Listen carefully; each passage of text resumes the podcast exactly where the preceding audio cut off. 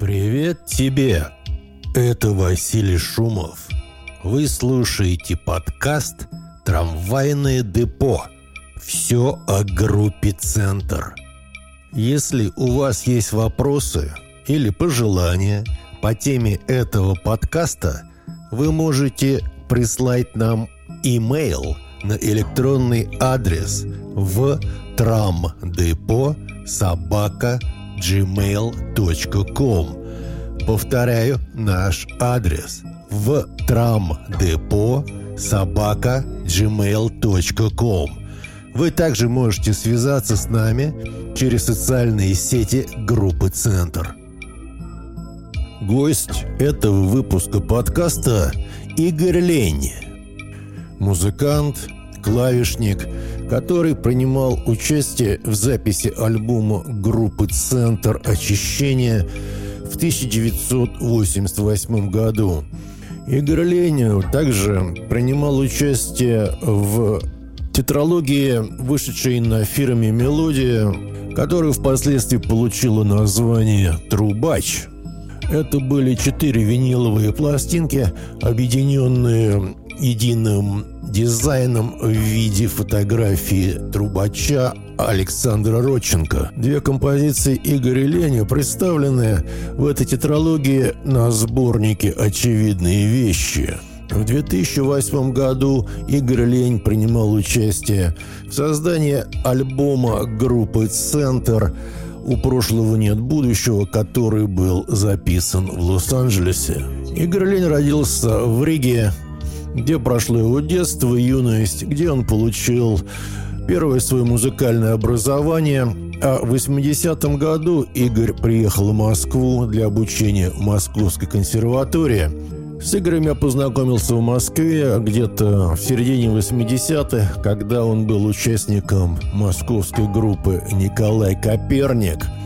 В конце 80-х Игорь также играл в составах Владимира Кузьмина, Лаймы Вайкуле, дал пару концертов с группой «Алиса», принимал участие в работе московской студии электронной музыки с композитором Артемьевым и звукорежиссером Юрием Богдановым. С начала 90-х годов Игорь живет и работает в Южной Калифорнии. Сегодня с Игорем мы поговорим о его истории, как он начинал свою жизнь как музыкант, как клавишник, что с ним происходило в Москве в 80-е годы, ну и, конечно, весь его калифорнийский этап жизни и творчества, который начался в 90-е годы. Музыкальным фоном в этом выпуске подкаста звучит инструментальная версия композиции группы «Центр очищения» с одноименного альбома «Очищение», записанного в 1988 году в Москве. На клавишах в этой композиции, как и практически на всем альбоме, играет Игорь Лень.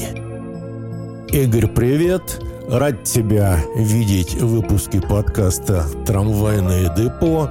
И давай начнем наш разговор с того, что ты вспомнишь о своем детстве, где ты родился, где ходил в школу, как началось твое музыкальное творчество. И постепенно перейдем к жизни в Москве 80-е. Ну и, конечно, что с тобой происходило после 90-го года, когда ты переехал жить в Южную Калифорнию. Вася, привет, как дела?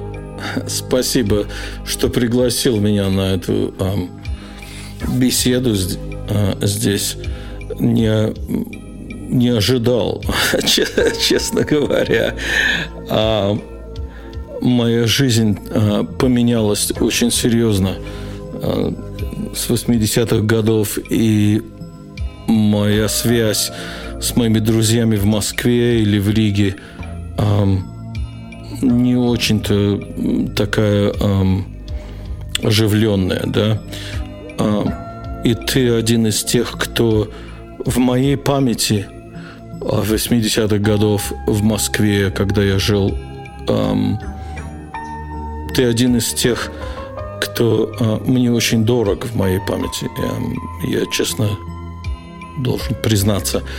Эм, моя жизнь очень как-то странно сложилось, потому что я, эм, я родился в 62 году, в феврале, и когда я закончил школу, я закончил школу в 80 году. И потому что я закончил в 80-м году, я эм, поехал в Москву. И в Москве я был с 80-го года до 90-го года. И в 90-м году я эмигрировал в, э, в Соединенные Штаты. И я здесь живу с 90-го года. Поэтому очень как-то странно, э, что я жил с, с 69-го года до 80-го э, в Латвии, в Риге, где я родился. А, моя мама а, латышка а, и отец был русский. И с 80-го до 90-го года я жил в Москве.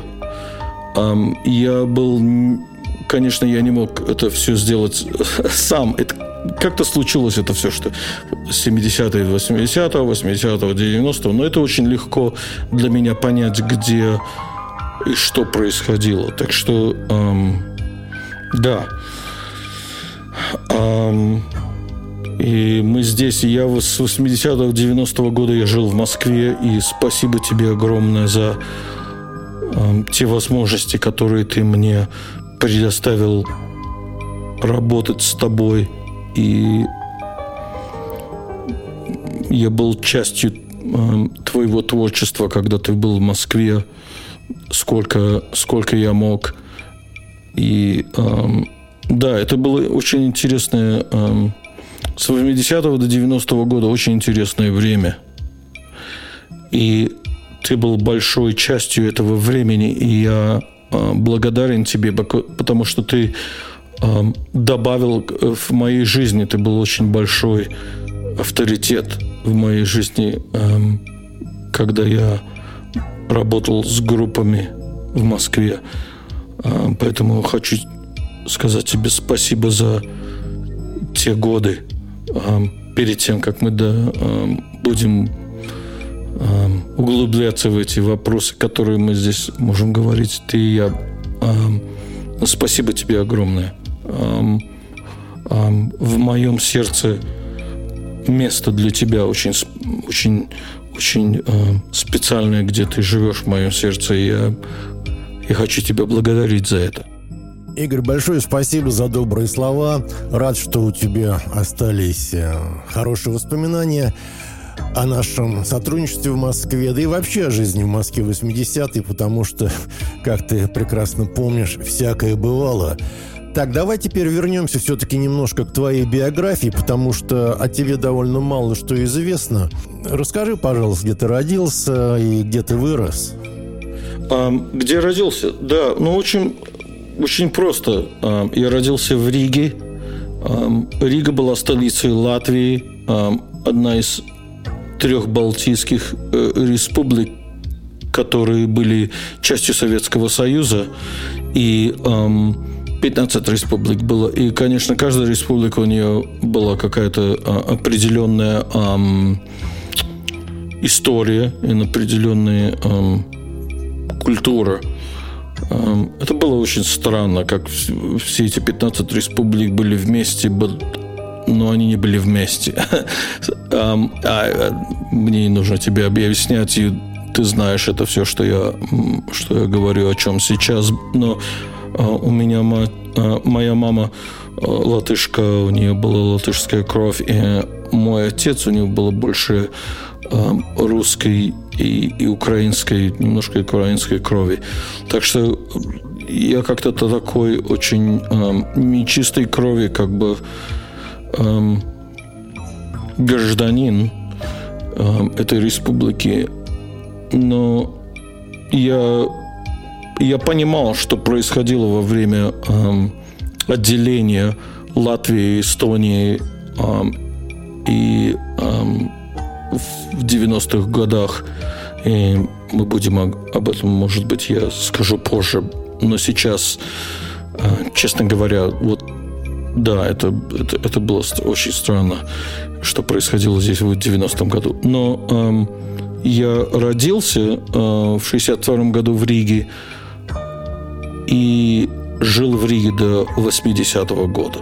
Очень просто понять, с 62 до 80-го. Вся моя жизнь была очень странно по этим декадам, да, как э, десятилетиям, как они, декадам, как они их здесь называют, живу в Лос-Анджелесе. Я постоянно пользуюсь английскими словами, потому что я не говорю ни с кем по-русски здесь, э, кроме моей мамы. По телефону здесь, э, по Zoom использую или FaceTime с ней. Да, это, это было очень интересно. 15 республик. Я жил в Латвии, и я родился в Латвии в 62 году, в феврале. Эм, конечно, не знал ничего. Эм, но жизнь была хороша, эм, честно говоря. Эм, в школу ходил и прочее. Эм, не могу жаловаться, но эм, я ты, наверное, меня спро э, спросишь позже о каких-то деталях этого. Но да. Эм, давай э, сделаем просто очень э, легко. Э, я где я родился? Я родился в Риге, в Латвии, в 62 году, в феврале. Эм, и вот это... Так что началась моя жизнь там – и это все, что я могу сказать об э, моей, о моем рождении. Так, хорошо, с этим мы э, разобрались. Родился ты в Латвии, в городе Рига в 62 году. Ну, наверное, ты же там учился в какой-нибудь э, школе и, наверное, в музыкальную школу поступил. Помнишь что-нибудь об этом? Очень интересная была эм, ситуация с школами в Советском Союзе в это время. Я знаю, что те, кто родились после 90-го года, наверное, не знают, как это все происходило. И я думаю, что, наверное, много интересных мнений о том, как это все происходило, которые никакого отношения к реальности не имеют. Эм, Советский Союз эм, существовал эм, 15 республик было в Советском Союзе, и каждой республи... у каждой республики была школа, эм, школа искусств, в которой эм, дети, которые они называли одаренные, я не знаю, если это хорошее слово использовать, одаренные дети были, эм, они приходили, эм, наверное, 5-6 лет, 6 лет возрастом э, в школу, и им нужно было пройти экзамены в школе поступить в школу, а, быть в школе, которая была специальная музыкальная школа, как они называли в это время. Каждая столица каждой республики у нее была специальная музыкальная школа. Идея была, что э, те, которые одаренные дети, они поступят в эту школу, и после этой школы они, наверное, пойдут в консерваторию в этой республике, в этом городе, и если они, если они могут получить какое-то а, специальное направление, они, может быть, от республики будут направлены идти в консерваторию в Москве. Значит, это очень интересно было такое значит, школа в республике, которая идет в консерваторию республики, но может быть один, два, три, четыре Э, студента и школы, после когда они ее закончили, они эм, будут идти в Москву, эм, в Московскую консерваторию. Не в школу Гнесиных, в Московскую консерваторию. Была большая разница между Московской консерваторией и школой Гнесиных. Школа Гнесиных э, в это время, я не знаю, я не знаю, что происходит сейчас. Э, поэтому извините меня, если я что-то там эм, говорю о чем-то, что не имеет никакого смысла сейчас. Но в это время, до 90-го года, школа Гнесиных, Гнесиных называлась Педагогический институт Гнесиных в Москве. Это не значит, что там не было музыкантов, которые закончили Гнесинскую школу и, как ее называли, Гнесинку, и после этого э, играли с оркестрами на гастролях и прочее. Но задача школы была Гнесинских, Гнесинской школы была а, подготовить а, студентов а, как можно, как, как, как только они могут а, к тому, чтобы они учили детей а, музыкальному творчеству и музыкальной а, способностям и, и как только можно учителей. Сколько можно они учителей сделать, столько можно э, в этой Гнесинке. Да, это в то, что Гнесинская школа была о чем. И, конечно, Московская консерватория была, консерватория Чайковского в, Мос, э, в Москве на улице Герцена была о том, чтобы э, подготовить студентов, которые они приняли в консерваторию играть э, симфоническими оркестрами и, и быть музыкантами э, классической музыки. Никакого отношения к э, педагогическому опыту или к педагогическим заданиям этого не было. Ну, конечно, как в любом э, бизнесе, да, в любой ситуации, в любой э, социальной э, сфере э, это Московская консерватория студенты относились к Гнесинке с, с каким-то эм, отношением типа «да, но они училки». Там гнесинские были отличные музыканты там, и они, конечно, думали, что Московской консерватории студенты были эм, немножко такие... Эм, да, ну, неважно. Что важно, э, что я закончил Московскую консерваторию в 86 году. Если в 86 году ты закончил консерваторию, а приехал ты в Москву из Риги учиться в 80-м, значит, получается, что ты в общей сложности проучился в консерватории 6 лет. Я поступил в Москву в, в 80-м году. Приехал в Москву из Риги. Как это все произошло э, в конце, в 11 классе. Все школы, кстати, все школы были десятиклассные, да? А в Америке у них, у них все раз школа первая школа, вторая школа, третья школа, это, которую называют high school, uh, so elementary school, middle school, high school. В это время в, в, в России и в Советском Союзе одна школа была полная, значит, ты начал ее, когда тебе 7 лет, идешь в первый, в первый класс, и закончил ее, когда 17 лет, и это 10 класс. Очень просто.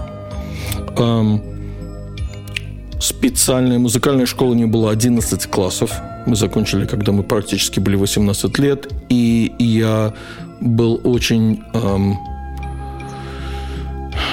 ну, мне посчастливилось, что эм, я был э, тем, кто был направлен в Московскую консерваторию от республики они называют здесь в Америке это scholarship, э, когда штат тебя направляет в какую-то школу, и у тебя не надо платить ничего, не надо платить ничего, и тебе не нужно практически экзамены проходить. И я получил вот это вот от Рижской Эмили Дарзани школы и от Латвии. И в 80-м году я уехал в Москву поступать э, в Московскую консерваторию Чайковского. Да, я тоже помню, вот где-то в начале 80-х, когда появились первые записи группы «Центр», и группа стала так известна на уровне андеграунда, у нас появился среди знакомых любитель группы «Центр», студент в ГИКа. Сам он был из Владивостока, и несколько раз я ходил к нему в гости в общежитие, там в районе ВДНХ, в общежитие в ГИКа, и там, э, в этом общежитии, жили студенты в ГИКа, которые вот также были направлены из союзных республик, из э, Киргизии, из Узбекистана. То есть всего Советского Союза были такие, как бы, вот, не знаю, квоты, не квоты, но вот были представители республик. Это было очень интересное время, потому что в 80-м году эм, Олимпиада была в Москве. Это интересно, как когда ты думаешь о своей жизни, ее невозможно отсоединить от каких-то социальных и политических а, дат, которые существовали в это время. А, В 80-м году я, когда приехал в Москву, эм, экзамены в Москве обычно были в, в июле. Значит, заканчиваешь школу в конце мая. У тебя июнь расслабиться, эм, подготовиться к экзамену. В июле ты идешь в консерваторию или в университет, поступаешь. А в сентябре начинается первый год этой университета или консерватории. Если ты не получил в это время, пойдешь в армию. Я получил от республики направление ехать в Москву, но экзамены были в августе, потому что в июле в Москве были Олимпийские игры. Это очень интересно. Опять, никогда жизнь не нужен, а, не, очень сложно жизнь отсоединить от каких-то социальных или политических эм, дат, которые происходят. Эм, значит, эм, в 80-м году были Олимпийские игры, которые Соединенные Штаты эм, бойкотировали эти игры, потому что э, Россия участвовала, э, э, начала войну с Афганистаном. Ну, кто, э, кто бы мог э, поверить, что э, Россия начала войну в Афганистане, и конечно, Америка была против войны в Афганистане. Это очень смешно теперь думать об этом, когда ты смотришь назад. Но вот это, эта история, ничего невозможно поменять. А в 80-м году экзамены были в августе вместо июля. Что было очень интересно, я приехал в Москву, и мой отец приехал со мной, а, который был очень серьезен серьезные насчет моего э, образования. И в метро мы были шокированы. Э, все, кто жили в Москве и кто не жил в Москве, что в метро все эти объявления о станциях, которые э, следующая станция метро, следующая станция метро, а они были записаны на трех, на, на трех языках. А, они были записаны на трех языках, чтобы все понимали, когда Олимпийские игры были. Это было очень странно, потому что в это время Москва была закрыта. Так же, как Советский Союз. Я знаю, это очень странно, наверное, всем поверить, те, кто родились в 2000 году. И им сейчас 23-24 года, и они думают, что же это было? Я даже не знаю, как это... Они мне рассказывают все эти истории. Она звучит просто... Я не могу поверить. Хорошо, я помню то время, 80-й год, вот как раз сразу перед Олимпиадой, э, Москву зачистили. Вот все, кто был, как бы так, нежелательный элемент, тунеядцы, алкоголики, те, кто в Москве находился без прописки, происходила такая просто зачистка города от этих, как тогда считалось, нежелательных элементов. Людей выселяли, как так говорили, за 101 километр из Москвы. Э, и группа «Центр» как раз вот в 80-м году и как бы только начинала свою жизнь. И я помню, что вот мы оказались э, э, осенью сентября месяца оказались на Тансферанде в подмосковном городе Калининград, станция электрички Подлипки. И мы там оказались по просьбе директора ДК, в котором у нас была база в трамвайном депо, потому что ансамбль, который там играл, он там больше не играл. И, как я понял, вот они как раз попали под эту зачистку, их выселили. Наверное, у них не было московской прописки. И директор ДК попросил меня его выручить, потому что его знакомые ребята и э, в этом ансамбле, или у него там директор ДК этого в Калининграде был знакомый, у них образовалась дыра, играть некому было на танцах. И вот центр там и выступал. Начиная с сентября 80-го, три месяца мы там играли. Честно говоря, да, у нас не было никаких эм, никакого доступа в культуре западной, музыки западной. Эм, все было о том, что ты найдешь кого-то, кто путешествует на Запад, и, может быть, они могут привести какие-то эм, пластинки, или они могут привести что-то, какую-то информацию, чтобы ты мог э, понять и э, играть на твоем проигрывателе. Да, это было очень тяжело. Э, и тяжело поверить сейчас, что э, реальность того, что в чем мы жили, Вась, да, э, сегодня это для многих как бы непонятно. Тяжело поверить. Эм, я знаю, что, наверное, много историй там о том, как это было, и как они наврали, и кто врал, это правда, это неправда. Очень тяжело сейчас понять, что правда, что неправда. Но правда очень простая. У нас не было пластинок в магазинах, у нас не было музыки в магазинах, не было ничего в магазинах. Эм, в какое-то время в конце 70-х продавали, как они называли, грамм-пластинки, которые были Beatles, песни группы Beatles, а без имени группы, не было имени группы на пластинке. И называлась эм, «Вокально-инструментальный ансамбль». И потом ты поставишь на, э, послушаешь это Битлз. Э, странное время это было. Но ответить на вопрос. Да. Э, очень тяжело ответить на вопрос и никуда не ходить. Да, я э, поехал в Москву в 80-м году, и я закончил Московскую консерваторию в 86 году как классический пианист в 86 году в Москве и получил диплом в Москве высшего образования, который в Америке квалифицируется как вот они называют здесь master's degree, потому что я докторатура, как они называют здесь, я ее не закончил в Москве, и, конечно, здесь, здесь, в Америке, это то же самое. Так что, да, я классический пианист with master's degree, а, высшее образование. И это как закончил мой, мой вуз высшего учебное заведение а, имени Чайковского в Москве на Герцена. Очень долгое объяснение – но вот это вот что и было. Так, вот ты рассказал, как ты в 86 году закончил Московскую консерваторию, как ты приехал из Риги в Москву в 80-м.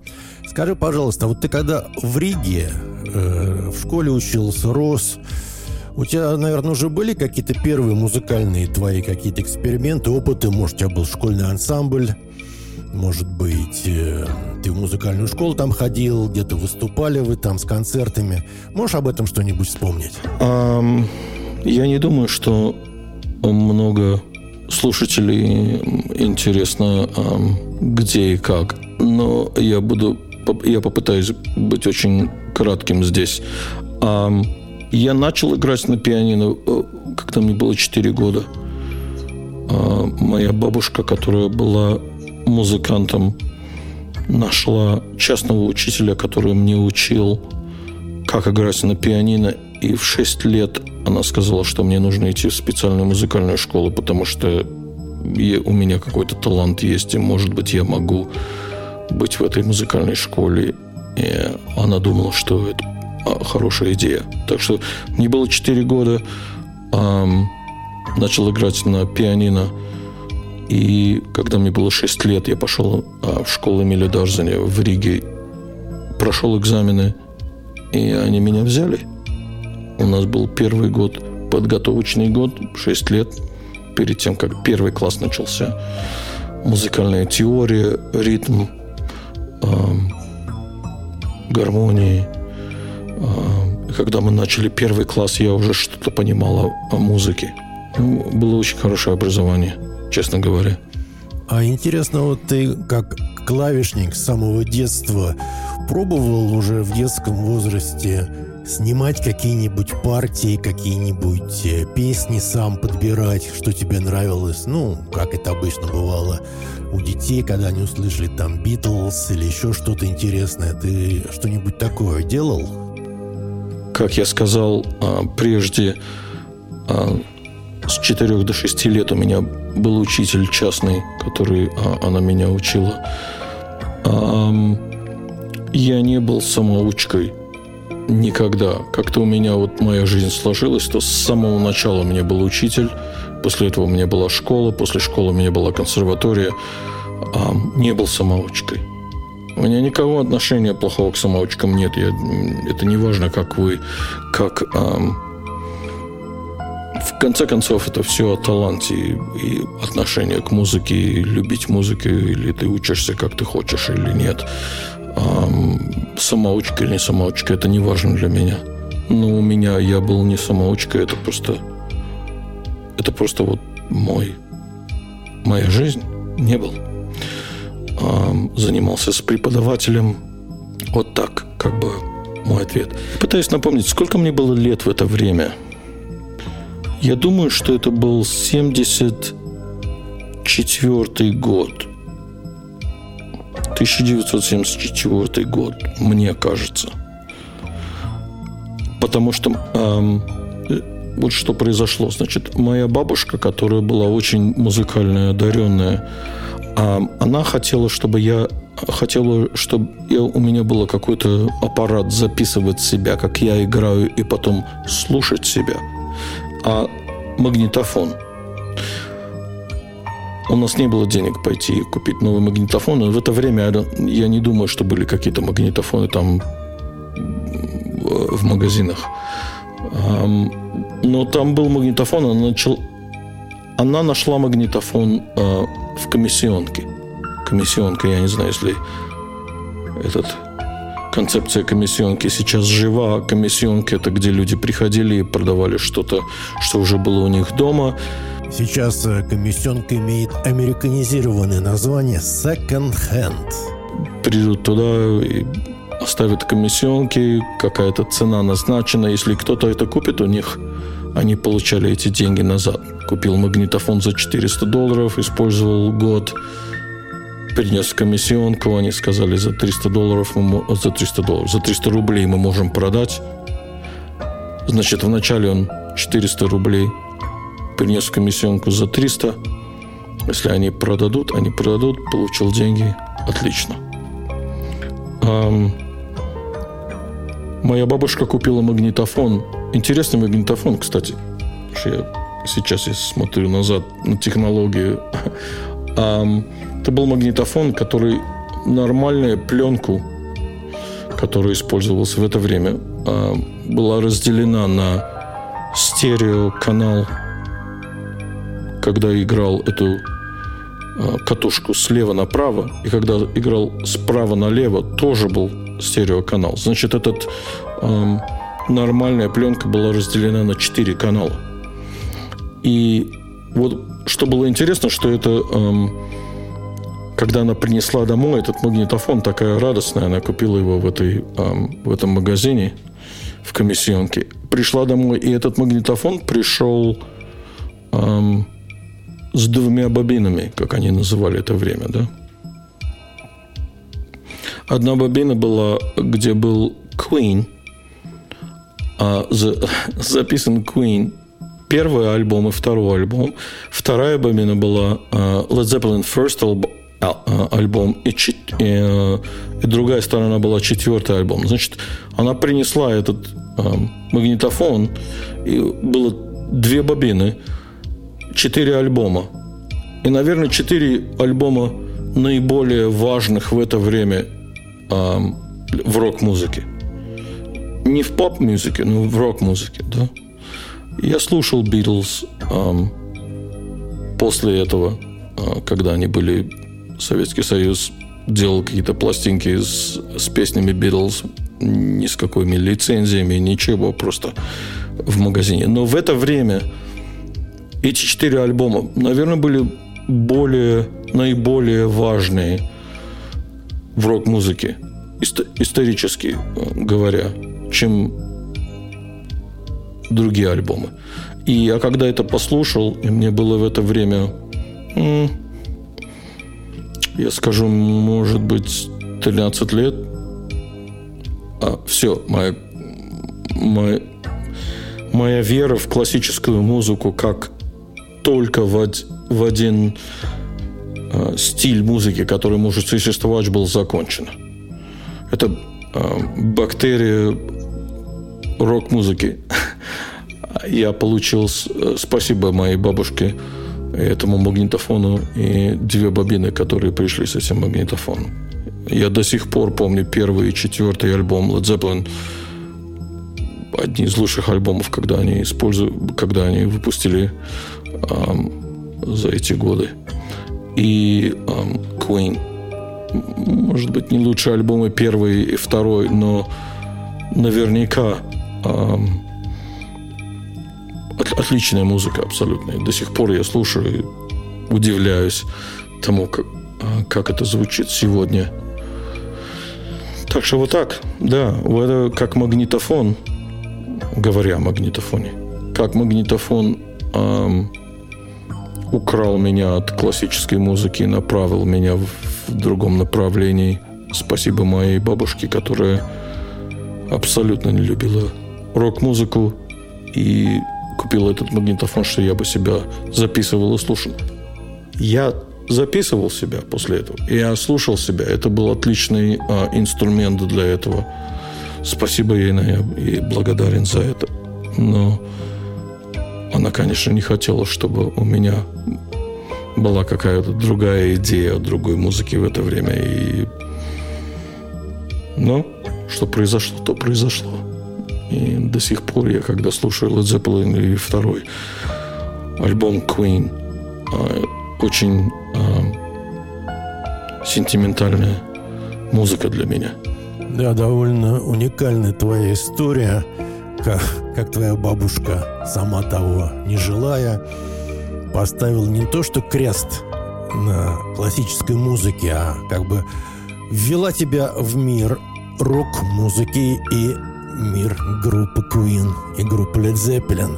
Скажи, пожалуйста, а вот э, когда ты в те годы, середина 70-х годов, ты уже как-то стал присматриваться к клавишникам в рок-группах? Ну, допустим, вот тогда в середине 70-х были как бы такие клавишные авторитеты. Это был Джон Лорд в группе Deep Purple или Рик Вейкман, или Кейт Эмерсон. Были ли у тебя какие-нибудь твои, как бы, клавишные кумиры в рок-группах? Может быть, ты пытался что-то снимать, как-то кому-то подражать, разбирать их партии? Помнишь что-нибудь такого? Это интересно. А, хороший вопрос, да. Не просто ответить. Влияние на меня как на клавишника, конечно, зависело от того, что я был классическим пианистом, у меня была, а, было образование из школы и после этого в консерватории. Хорошо, значит, это одна история, да? Потом были разные стили музыки, которые я слушал и которые какое-то влияние на меня эм, было, конечно, а Брайан Ино – в 70-х, когда я слышал эм, альбомы, которые Брайана Ambient Music, эм, было большое влияние. Kraftwerk – огромное влияние. В то же время, конечно, никакого особенного игры на фортепиано там нет, но это было абсолютно какая-то другая планета для меня. Жан-Мишель Жар, Oxygen – Эм, когда этот альбом вышел в 76 году, я помню до сих пор, как мы были, как я слушал его тогда, когда я был в школе, и как я слушал его, когда я начал а, мое образование в Московской консерватории Чайковского в 80-е годы. Сидели на балконе или сидели на каком-то окно было открыто и утром 5 часов утра, и мы слушаем этот Oxygen это было отлично. Это было время, которое... Это было время, о котором я я помню и думаю об этом. Хорошие воспоминания. Um, в то же время, конечно, в 70-е годы, потому что я был классический пианист, um, Рик Уэйкман, um, было очень интересно, что он делал uh, с музыкой, как он, у него его альбомы um, выходили не, не только Yes uh, группы, но Рик Уэйкман. Не знаю почему, но как-то Кит Эмерсон я никогда не... Um, я никогда не чувствовал, что его музыка um, была близка мне. Конечно, абсолютно um, невероятный um, keyboardist. Да, и, его альбомы, вот Эмерсон, Лейк и Палмер, Палмер, просто обалдеть, слушаешь их, но это эмоциональная эм, связь. Я не знаю почему, я никогда не имел ее. Таркус, эм, альбом, который мне было интересно слушать, как это все. Но это все было более, больше как бы интеллектуально, чем эмоционально. И музыка для меня эмоциональный, больше, чем интеллектуальный эм, вещь в жизни. Поэтому, эм, да, это была другая история. Я надеюсь. В 70-е годы, эм, да, к концу 70-х годов все стало меняться. И когда, эм, когда стар, стало Talking Heads, King Crimson, в 80-м году Discipline – um, Talking Heads with uh, Remain in Light in 80-м году альбом вышел. Uh, Peter Gabriel um, third um, у него был Peter Gabriel третий um, сольный альбом Intruder. Um, это было начало 80-х для меня. 70-е годы закончились очень резко в 80-м году. У меня был друг в Риге, который меня пригласил слушать эм, альбомы периодически. И я приехал, он мне позвонил, сказал, приезжай, я тебе, у меня несколько альбомов. И это было в 80-м году.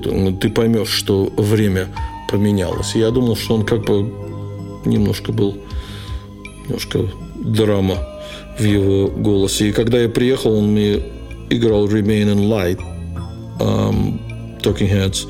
После этого слушали Discipline by King Crimson.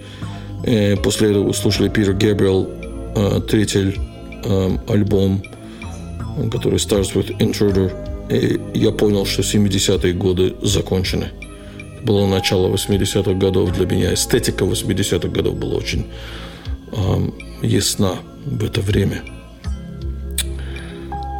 Вот так как это все влияние было. В 70-х годов, эм, в середине, в середине 70-х годов для меня Genesis, Pink Floyd, эм, Queen были группами, которые я очень был эм, большой любитель. И, конечно, Брайан Эно и Kraftwerk и Jarre. А когда ты жил в Риге, ты не помнишь, участвовал ты в какой-нибудь рок-группе, в ансамбле в каком-нибудь? Может быть, у тебя был школьный ансамбль? Или вообще ты помнишь вот свои первые публичные выступления, когда ты что-то играл и тебя слушали в зале, народ был? Когда я был э, в Риге перед тем, как уезжать в Москву в 80-м году, э, я играл пару концертов э, в Риге. Э, я как-то всегда мне было интересно узнать новых музыкантов, где я жил, которые играли музыку, которая не был не была как как бы этот советский попс, который мы, мы слушали по телевизору, и Кобзон, Хиль. Эм, ужасно ужасно это было. Просто это душу изматывало. Um, я играл с музыкантами в Риге, которые были отличные. И um, В Риге была отличная группа, которая называлась «Атональный синдром». Эм, барабанщик Сергей Сушко и пару, э, пара других э, музыкантов играли в этом. Это было интересно, потому что это было полностью эм, свобода импровизации, им полностью свобода игры на сцене э, с музыкантами, которые были очень образованы в музыке, что происходило, и их восприятие среды вокруг них было очень интересно для меня. Атональный синдром существовал несколько лет, и я играл с Сергеем Сушко на сцене. Да, это были отличные годы. И потом, когда я переехал в Москву в 80-м году, переехал в Москву в 80-м году, и я пытался... у меня началась группа, которую я называл «Арт-концерт» пара музыкантов со мной, когда мы пытались играть. А, не просто было играть в клубах в это время. В это время все э, сцены, которые были э, возможны для нас, это были клубы. Клуб культуры. Клуб культуры каждый район, в каждом районе в Москве, в каждом районе в Риге был клуб культуры. Вопрос был, если у них есть какая-то система, которую ты можешь играть через, эм, через систему, чтобы э, усиление или нет. В основном 99% никакой системы не было. Да, это была повсеместная ситуация. Кстати, говорят, почему центр несколько лет репетировал в клубе трамвайного депо в Москве, там в районе Таганки. И в этом клубе был какой-то минимальный аппарат, какой-то ГДРовский регент Вермона – и эту аппаратуру мы использовали на репетициях и выезжали с этой же аппаратурой на наши первые концерты. Это было ужасно, в смысле эм, инструментов и аппаратуры. Полный кошмар. Эм, в Германии, ГДР в это время, э, социалистическая сторона Германии, выпускали э, гитары в середине 80-х, которые были практически Fender Stratocaster, которые они делали в Германии, продавали в Москве. А, конечно, они не были стратокастерами, не звучали как стратокастеры, но хотя бы форма была та же самая, и звук как-то был рядом. Рядом к стратокастеру, но не был стратокастером. Это какая-то полная пустыня – инструментальная пустыня, и в это время все пытались что-то сделать такое, что ты можешь использовать для музыки, для своей. Педали. Гитарные педали эм, инженеры, русские инженеры, латвийские инженеры в это время пытались сделать какие-то их версии этих педалей для гитары. Гитары делали сами. В Сибири, в Москве, в Петербурге. А, потому что гитары, которые продавались эм, в магазинах, они, их невозможно было играть на них. Да, был полный ужас с инструментами, с гитарами. И, кстати говоря, э, мне стоит упрек, что вот э, ты говоришь, что центр, у них не было аппаратуры, а у тебя, Шумов, была очень хорошая бас-гитара Fender Jazz Bass глядя на фотографии, но они не понимают, что это было полный самопал. То есть это Fender Jazz Bass от начала до конца, по-моему, до последнего винта, до последнего колка был кем-то сделан. И он был э, короткомензурный, очень плохо строил, и на нем был ужасный звукосниматель, тоже самодельный.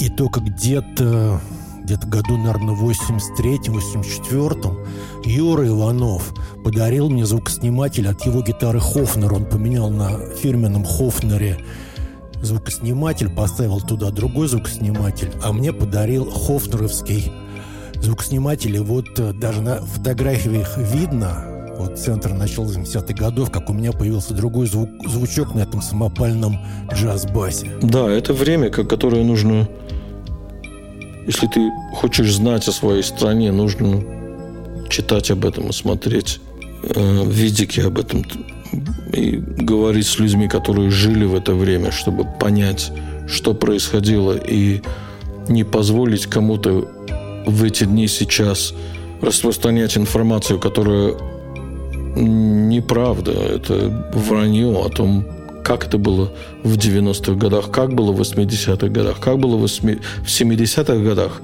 а, в Советском Союзе. Мы, кто жили в это время, в Советском Союзе, в 70-е и 80-е, а, мы не будем здесь а, надолго. Через 20 лет никого не останется.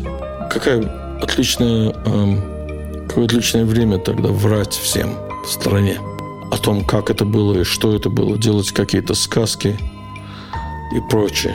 Я думаю, что правда, наверное, заключается где-то в середине. Правда заключается в том, что мы жили в этой стране, и те, кто родились в 60-х, в конце 50-х, в середине 60-х, в конце 60-х, это было мое поколение. Мы жили в этой стране. А мы были счастливы в этой стране. Мы не знали, что у нас нет. Это прошло какое-то время, когда мы стали понимать, чего у нас нет, что запрещено нам. Но это время, которое в то же время мы не можем... Я не могу сказать, что это был какой-то кошмар жить в Советском Союзе в 70-е или 80-е годы. Мы любили кого-то. Мы делали музыку. Мы ходили утром в 4 часа утра в Москве, гуляли в парках Москвы, когда дождь только прошел, трава и деревья, запах весны в воздухе в Москве, которого нигде нет в мире. Никогда. Я живу в Лос-Анджелесе с 90-го года. И я несмотря на то, что какие-то ограничения были в моей жизни в Москве в 80-х 80 годов, что-то было в этих 80-х годах, которые я не могу найти нигде, никогда. Этого, это не, никогда не случится опять. Это счастье, это радость. Делать музыку с твоими друзьями в рок-лаборатории, которые наверное, началась потому, что коммунистическая партия решила, давай возьмем все этих рок-музыкантов вместе и привед... их всех приведем в одно место, чтобы мы знали, что они делают. Но мы были вместе. Мы знали, что происходит. Мы играли концерты, мы играли фестивали. Милиция приходила, разгонит всех – чтобы все были ходили, все поехали домой. Но это была наша жизнь. Это... Этого не будет опять. Что-то еще будет, но это было не, это был не кошмар. Это была жизнь тех, кто научился как жить эту жизнь в Советском Союзе. Расскажи, пожалуйста, об интересных фактах, случаях из твоей музыкальной биографии. Вот когда ты приехал в Москву в 80-м и до того года, 88-го года, когда ты участвовал в записи альбома «Центр очищения». А, поскольку я был в консерватории с 80 до 80, 86 -го года, что я мог играть на стороне и чем заниматься было ограничено, но в то же время я нашел друзей по смыслу и по, по душе, которые мы вместе были соединены. В основном группа Николай Коперник, Юрий Орлов, Юра.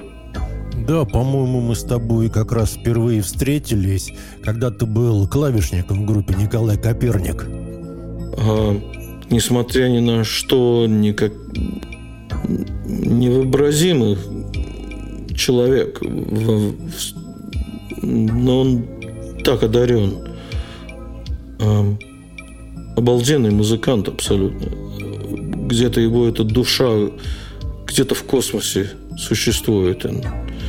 И, конечно, я был рад, что моя судьба была как бы предоставила мне этот шанс Юру Орлова встретить. Олег Андреев, в это время он был в Московской консерватории, эм, на контрабасе учился. Эм, невообразимый человек. Просто я никогда не встретил никого э, в жизни, как Олег Андреев. Или как и Юра Орлов. Странно понять, потому что... Странно понять, потому что эм, столько людей встретил за мои 60 лет моей жизни.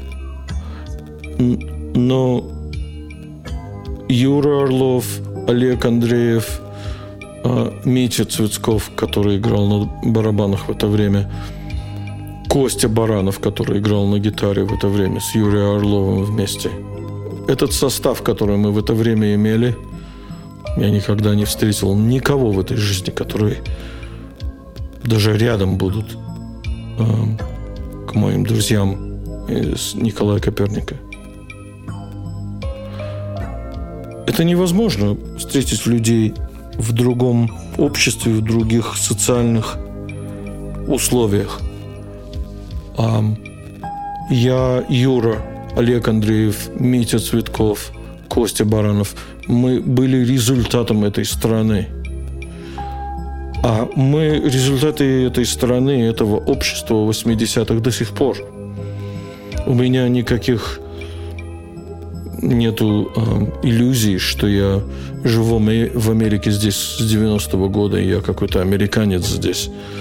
Э, никаких иллюзий нет. Я знаю, что сделало меня, я знаю, кто я, и я знаю, что могу и что я не могу. А остальное не важно. И они будут продолжать до конца моей жизни быть. Они будут теми людьми, которые мне были важны. Более важны, чем кто не было в моей жизни.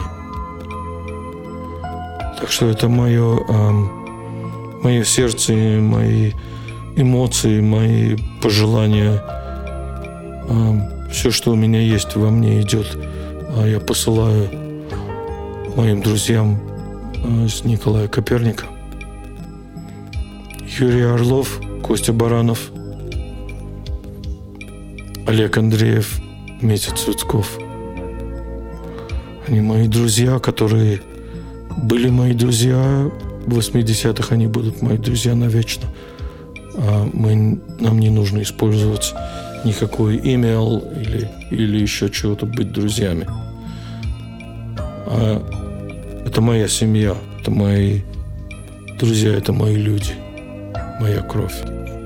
Я играл, играл с Николаем Коперником.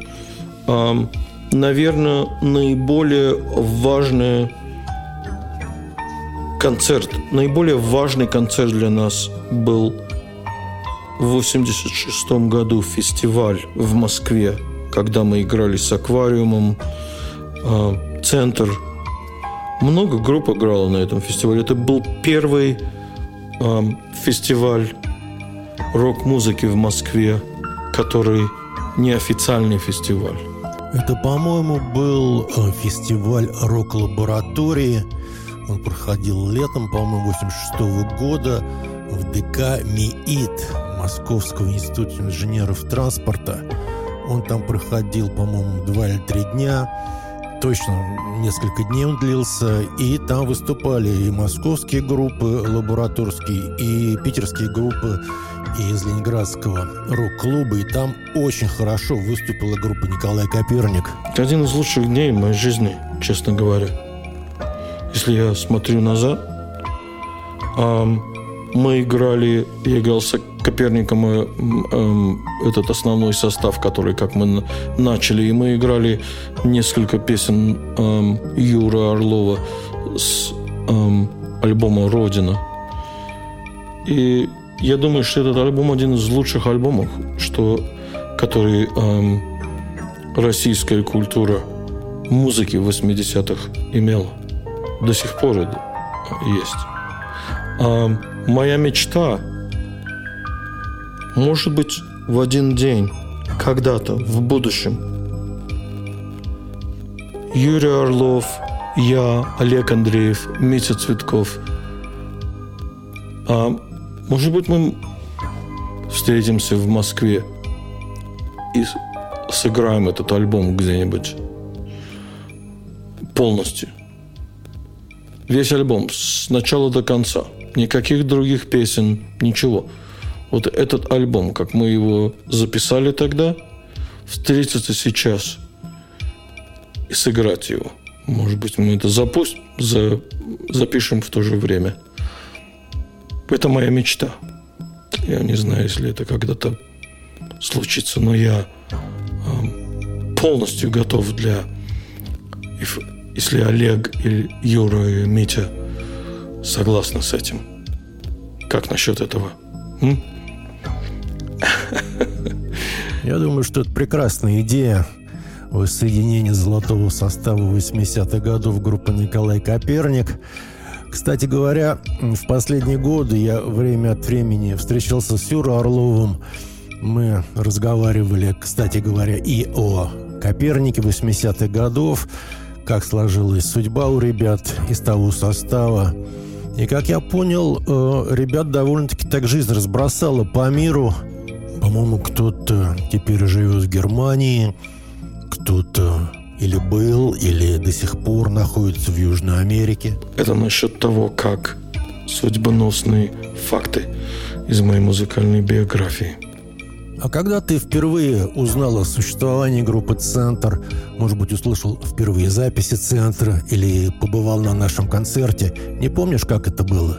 Все началось с рок-лаборатории в Москве.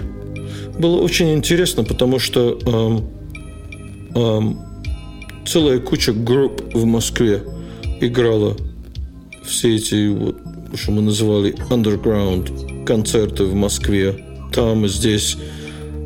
И я думаю, что это был... Э, потому что это были середина 80-х годов, все начало двигаться э, по-другому, чем это было в 80-х. Я думаю, что это женщина, которая была рок-лаборатории лидера, я не помню ее имя сейчас. Вася, ты ее помнишь? Какое ее имя было? Та, которая эм, была начальником слово какое. Начальником рок-лаборатории, когда на все эти группы она, она пыталась нас убедить, какая она крутая, какая она just такая все знает, как, что происходит. И она хочет нам помочь. Ты помнишь ее, как ты ее, какое, какое у нее имя было?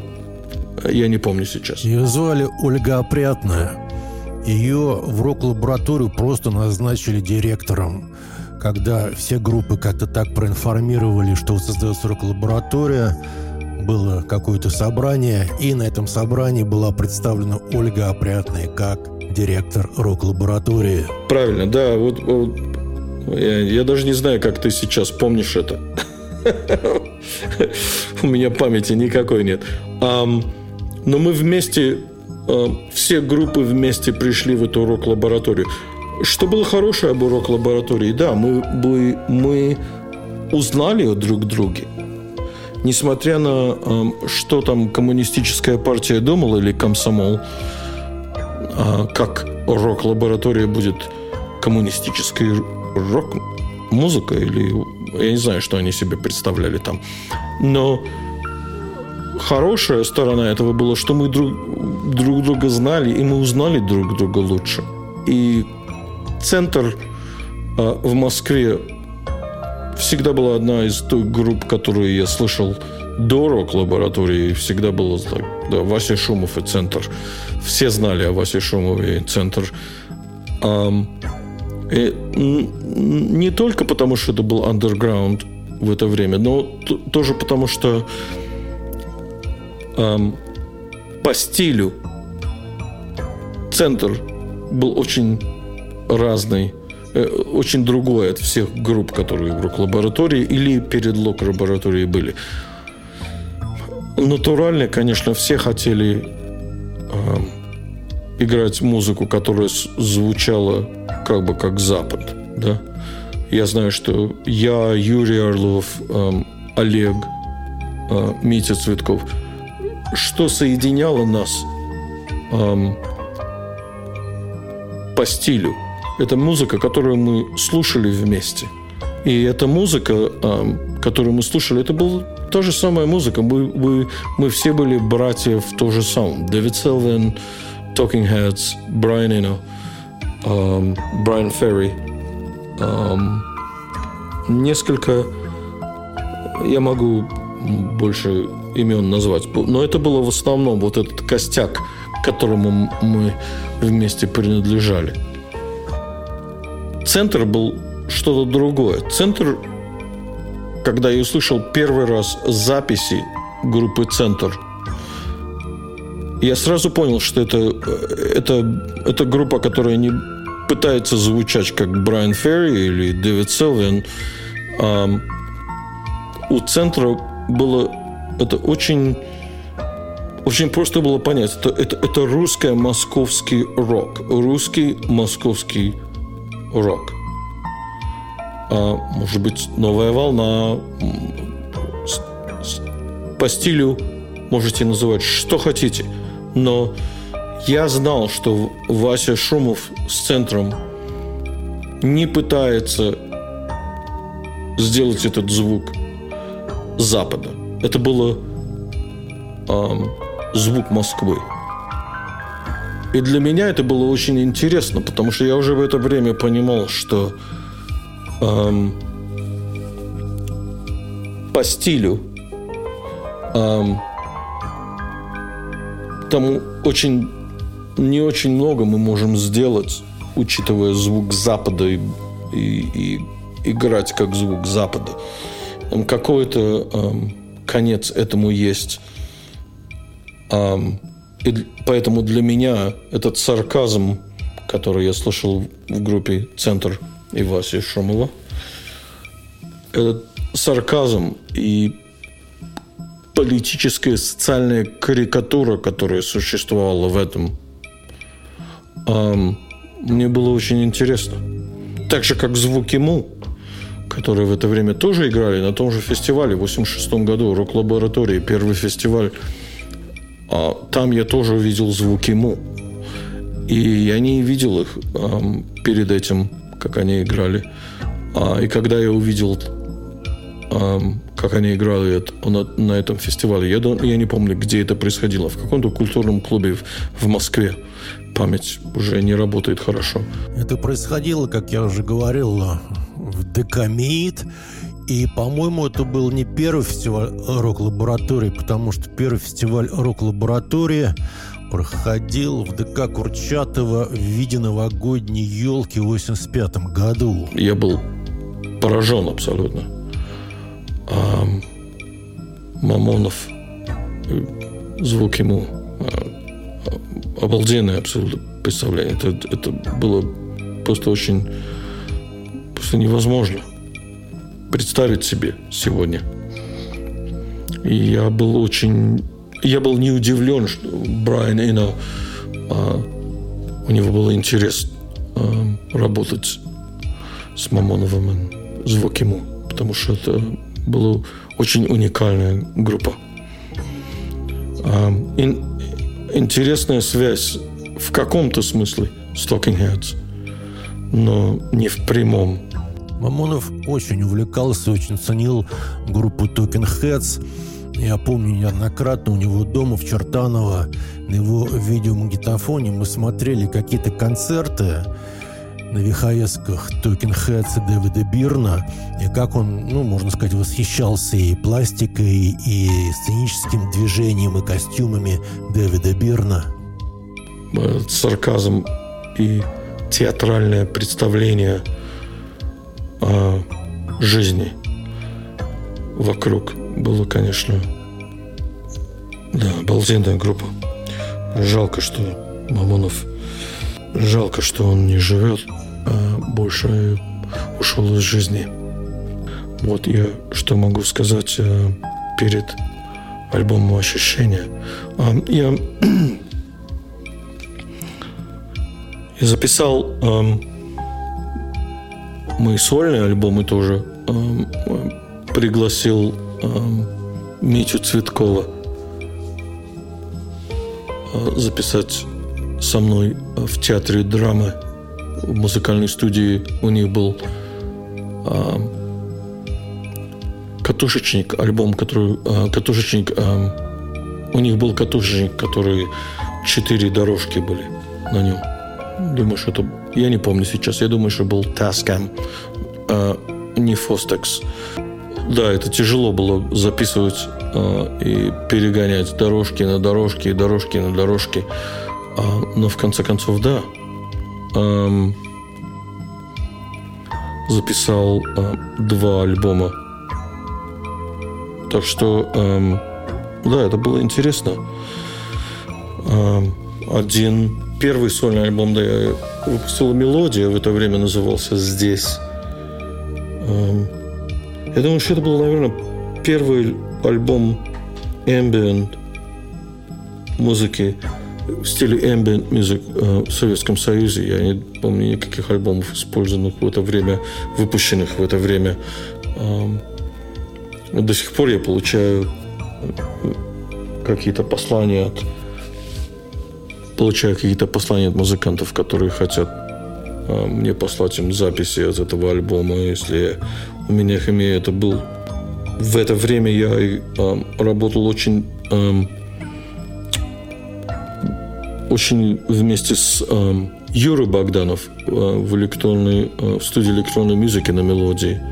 Юрий Богданов, конечно, работал вот, с Лешей Артемьевым э, все эти годы с Андреем Тарковским у меня не, к сожалению, я стал приходить в студию с Юрием Богданов, когда Андрей Тарковский уже не работал с, с Лешей в это время. But, um, да, в это время было интересно. Это, это было огромное влияние для меня в эту студию. Вот uh, синтезатор, um, синтезатор, который назывался Synthy 100, Synthy 100 uh, в компании EMS. 12 э, генераторов звука. Обалденная абсолютно э, машина. И Юра был оператором и режиссером. И Юра Богданов большое влияние на меня в, это, в эти годы, в первые годы в Москве с 80 до 80, 86 -го года. Я пытался приходить в эту студию, где Юра был каждый день, насколько сколько я а, мог. А, это было, это было мое счастье, что эта студия была а, два квартала от а, консерватории, Московской консерватории, поэтому мне было просто ту, туда ходить после дня в консерватории и смотреть а, и участвовать. Я когда пришел первый раз, он они попросили меня играть что-то на клавишах, и поскольку я был классическим пианистом, мне было просто эм, стать секвенсором для них. я помню первая эм, запись, когда ему нужно было, он спросил у меня, ты можешь это вот сыграть? И он мне показал эти эм, ноты написанные. Это был такой остинато, что-то такое типа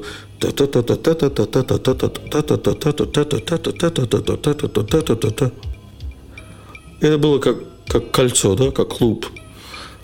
И я играл это, наверное, 4 минуты. Um, у Юры был штудер в это время 16-канальный в студии.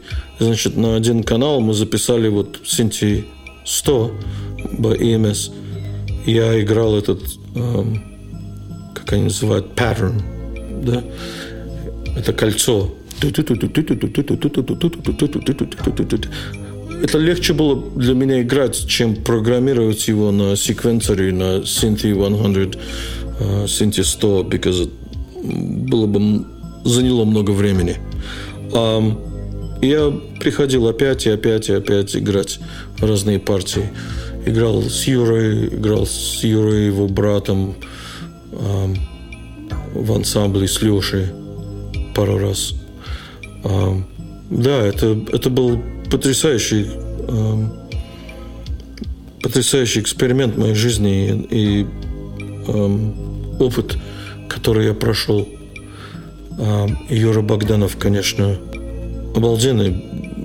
Просто странно, э, очень тяжело представить себе более одаренного человека, чем Юра Богданов. Когда мы сдавали мастер тейп на мелодию для выпуска вот этого сборника Ассоциации Лава, который вышли на виниле, Юра Богданов, кто помогал нам делать мастеринг и подготавливать наши пленки к выпуску на мелодии. Так что это была еще другая сторона, что я, чем я занимался перед тем, как эм, записывал группу «Центр» альбом. Эм, и когда я услышал группу «Центр» впервые, это вот чем я занимался. Консерватория, Юра Богданов в студии – Коперник, записи и прочее. Сколько мог, а, столько жил в это время в разных частях жизни, в разных стилях. Давай теперь поговорим о записи альбома группы «Центр очищения» в 1988 году. Что тебе запомнилось во время этой записи? Что было интересного, необычного, курьезного? Когда мы все это записывали в студии «Звуки Му» на мой восьмиканальный «Фостекс». В 88 году я... До 88 году я э, провел два лета, э, два года. Я провел два года, э, играл с Самлаймой Вайкуле. В 86 году я закончил консерваторию, и после шесть месяцев э, после консерватории я учил был учителем в школе в Риге. И после этого я приехал в Москву э, и стал играть с, Май, с Лаймой Вайколой в 1986 году, в конце года. Наверное, вес, э, осенью 1986 года. А до 1988 года я провел два года э, с Лаймой. И после Лаймы я стал играть с Володей Кузьминым в «Динамике» когда, я, когда ты мне предложил а, записывать этот альбом, честно говоря, для меня это был большое... Интересно, этот альбом, название альбома а, было «Очищение». И для меня это было очищение, потому что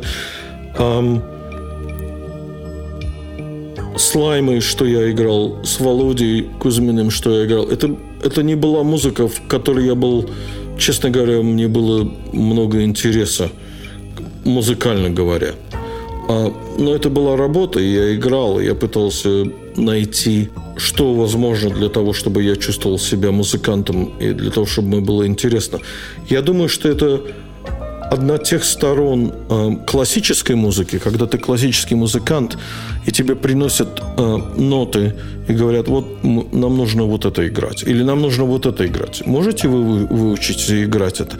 Каждый раз, когда ты это делаешь, ты себя... Э, ты каждый раз тренируешься, вот эта способность понять что-то, что, может быть, не сразу тебе интересно.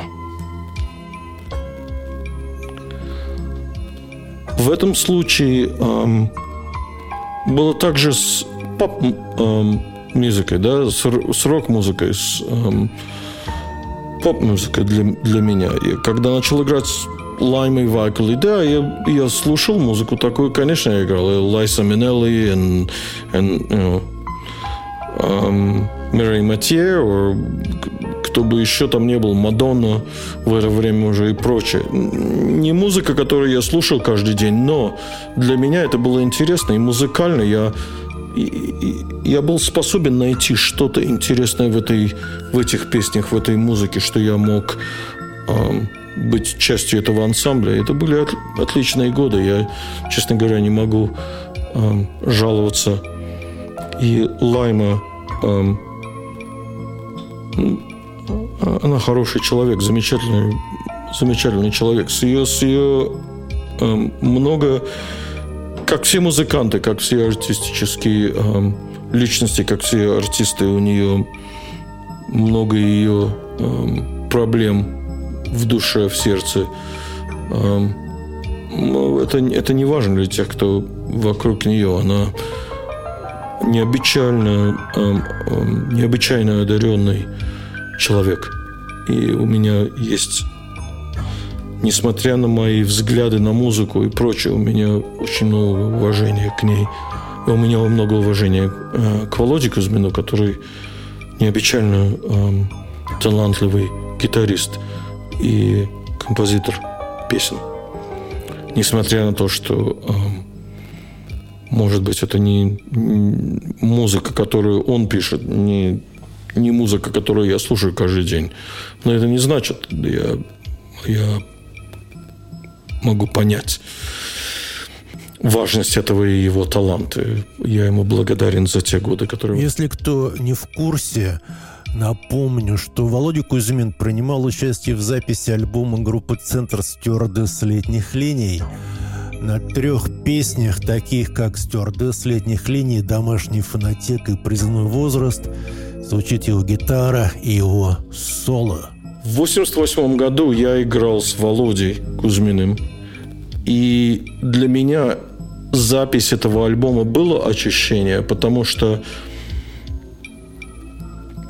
это был мой шанс записать музыку, которая я не мог играть с Володей, я не мог играть с Лаймой. И, честно говоря, я не мог играть сам по себе, потому что эм, те параметры, которые эм, ты мне предоставил, с теми песнями, которые были уже написаны, мне нужно было как бы быть частью этого, этих параметров. Эм, много электроники, э, синтезаторы, э, drum machine – использовали Yamaha, я думаю, что это бы Yamaha RX, RX5, RX11. Мы использовали драм-машину Yamaha RX5. Roland. Интересно, ну, работаю на Roland 30 лет, теперь с 94 -го года, и в это время Roland D20 э, синтезатор, который мы использовали, был, был отлично использовал для этого.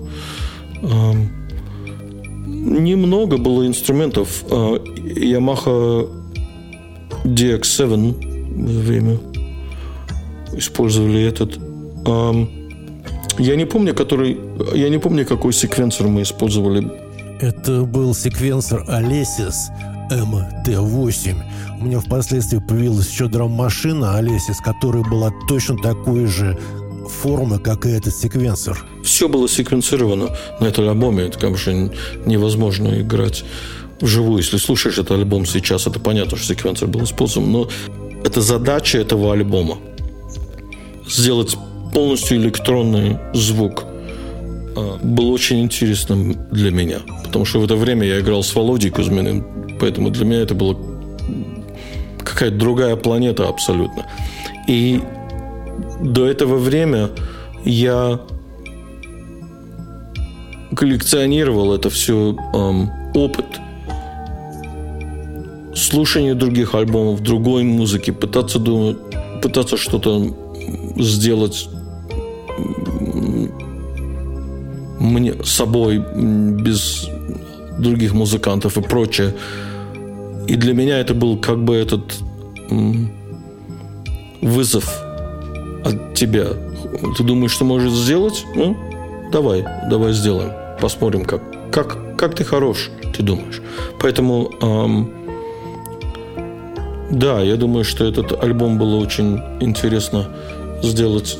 Э, и я думаю, что это... Эм, я не знаю, как в это время, как, какое место он занимает в истории эм, электронной музыки или рок-музыки, или даже историю дискографии центра. Но я когда слушаю этот альбом, он настолько другой по сравнению с другими альбомами, но не только центра, но другими альбомами 88 года. Если слушаешь, что вот было в России в 88 году, и, и ты слушаешь этот альбом, который мы сделали, а Ничего абсолютно в Советском Союзе в это время не существовало даже рядом с этим альбомом. Э, перед записью этого альбома группы «Центр» не было какого-то четкого плана по стилю, но было понятно, что будет использована драм-машина, и особого другого такого четкого сценария перед началом не было. Когда мы договорились с Сашей Лепницким, что мы запишем э, этот альбом в студии «Звуки мы» у него на даче на Николиной горе, и куда мы привезли всю эту аппаратуру, всю электронику, то мы там собрались с музыкантами центра того состава, и гитарист Сережа Сабинин, и бас-гитарист Жень Тихомиров присутствовали. И мы обсуждали вот мою идею, что хорошо бы сделать альбом полностью электронный. И, например, вот песня «Тревога», которую я сочинил на акустической гитаре – и показывал ребятам из группы «Центр» эту как бы заготовку этой песни, ну вот как я ее сочинил, музыка, текст, играл и исполнял на акустике. Но потом, когда пришло время это записывать, у меня появилась идея все сделать электроникой. И эта композиция «Тревога», она стала трансформироваться в такую совершенно электронную композицию со всем электронным саундом в ней бас идет абсолютно секвенсорный, такой как бы монотонный FM звуком бас. И Жене Тихомирову, ну, как-то было совершенно не с руки играть вот такую механистическую партию на бас-гитаре, тем более такого механицизма играть живому человеку на басу добиться практически невозможно.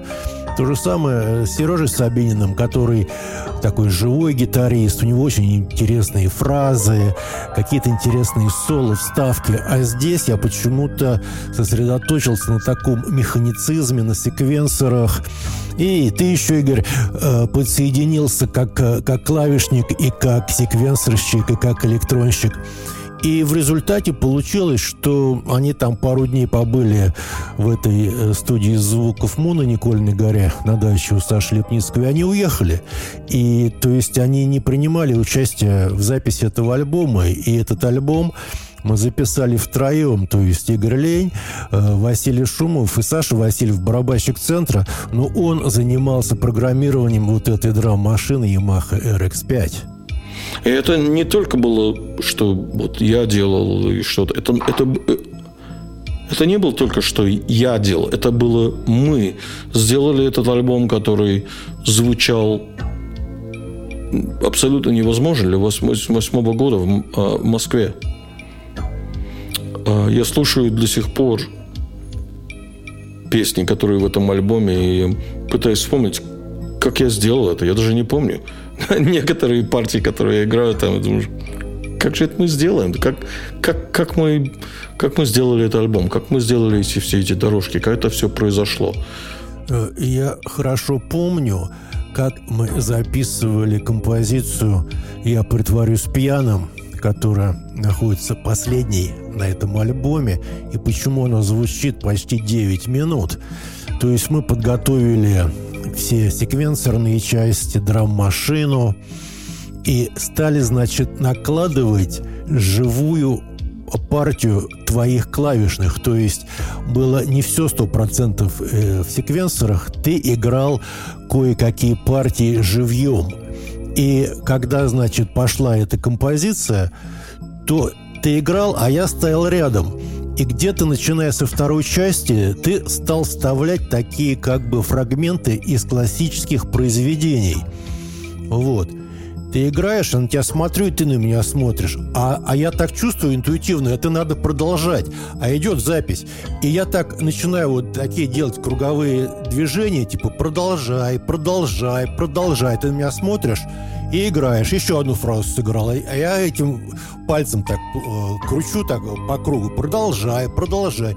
И ты играешь, и играешь, и играешь, и играешь. И в конце концов вот она и превратилась в девятиминутную композицию с твоей импровизацией по мотивам классической музыки. Я думаю, что это было бы отлично, если у нас была какая-то видеокамера в это время, и мы, мы какие-то мы документировать то, что мы делали. Но ну, это было вот что было. И в конце концов, это, наверное, было бы только для нас. А, никого это не волнует. в конце концов. В конце концов, это об музыке, да? Альбом выпущен, песни выпущены. Как оказалось, это не совсем так. То есть, хоть мы записывали это практически сами для себя, без каких-либо расчетов, что это где-то кто-то когда-то сможет оценить или хотя бы послушать, но по прошествии времени оказалось, что вот появилось новое поколение людей, ребят, которые интересуются вот этим русским подпольным роком или группой «Центр» в частности. И ко мне стали приходить вопросы, причем довольно специфические вопросы по альбомам группы «Центр», и в частности про альбом «Очищение». Так что это вышло далеко за ситуацию, когда мы что-то записали сами для себя. Интерес к этому есть. Я очень не знаю, если слово «горд» правильное слово, но я, эм, я очень... Я чувствую, что я очень эм, как бы думаю, это, этот альбом был очень важен для меня. Я думаю, что это э, получилось очень хорошо для нас. В конце концов, этот альбом звучит отлично. Я думаю, что э, если слушаешь сейчас, и ты знаешь, что это было записано в 88 году, конечно, не вчера, не год назад, а время, это пережило время. А, и можно понять, почему этот альбом звучит как это звучит в 88 году. Если ты знаешь, что было происходило в 88 году, а, слушая, слушая этот альбом, я думаю, что ты скажешь, вау, не могу поверить, это звучит отлично. Как же это они сделали это в Москве в 88 году, учитывая, что что Москва была в 88 году и что происходило вокруг нас в это время. Я думаю, что этот альбом, вот в нем есть эти все такой, знаешь, разнообразность эмоций. Разнообразность эмоций в этом альбоме. Вот это для, почему мне он так дорог. А, не только воспоминаниями, но а, вот эта разнообразность эмоций. А, и песни все были разные. Обычно ты слушаешь альбом, большинство групп ты слушаешь это. Как бы все в одном в таком стиле идет, да? Песни были очень разные. Инструментально, конечно, было тяжело эм, сделать какую-то разнообразность, учитывая, какой у нас этот, как инструмент это был немного там, да.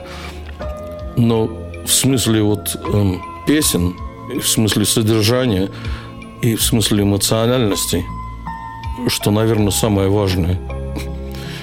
Одна была индустриальная, другая звучала как какой-то скрири палери эм, версия. Каждый, каждая песня была другая. Мне это очень важно. И поэтому мне сейчас этот альбом, я его когда слушаю, с какой-то стороны, конечно, устаревший, конечно, понятно, да. Но с другой стороны, я его слушаю, и я помню, что я чувствовал, когда мы его делали. И я помню, как во, в это время такой музыки в Советском Союзе не было.